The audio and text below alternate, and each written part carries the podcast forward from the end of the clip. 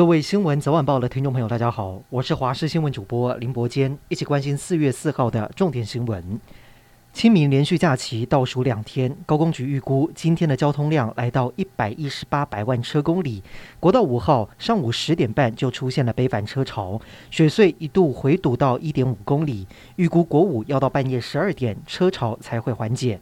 至于国一和国三北向返家的车潮，则是在晚间八点就能够先出缓。只是高公局也提醒，明天是连假的最后一天，早上九点就会有北返车潮，提醒您可以使用替代道路，节省时间。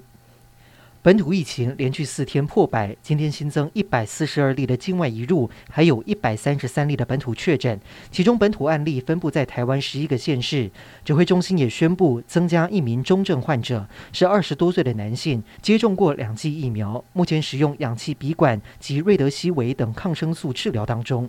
为了确保医疗量能足够，指挥官陈时中也喊话地方政府，希望每个地方再增设五十间的加强型防疫旅馆。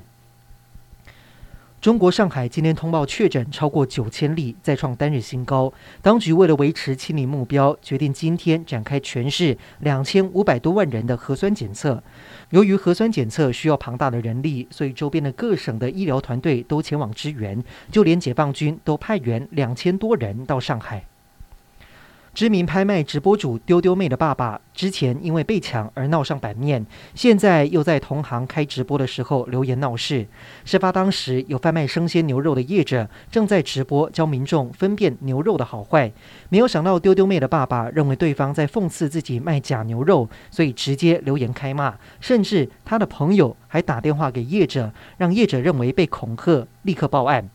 事后，丢丢妹的爸爸还有朋友都否认自己有威胁或恐吓，但是最后被警方移送地检侦办。第六十四届格莱美音乐奖在赌城拉斯维加斯登场，爵士歌手强巴提斯夺得年度专辑等五个奖项，成为最大赢家。而具有菲律宾血统的偶像歌手奥利维亚罗德瑞戈风光拿下年度新人等三个奖项。而台湾有两组设计师入围专辑设计包装，最后由新锐设计师李正翰、余威靠着董事长乐团和阿美族国宝级歌手郭英男的长子蒋劲新和马兰吟唱队第二代成员的专辑夺奖。颁奖的时候，他们不忘告诉大家，台湾是一个美丽、爱好和平的国家，欢迎大家来台湾。香港特首将在五月八号举行选举，现任特首林郑月娥在今天表示不会参与第六届的行政长官选举。她在六月三十号完成任期之后，将会结束四十二年的政府服务生涯。林郑表示不寻求连任是家庭考量，去年三月已经告知北京中央。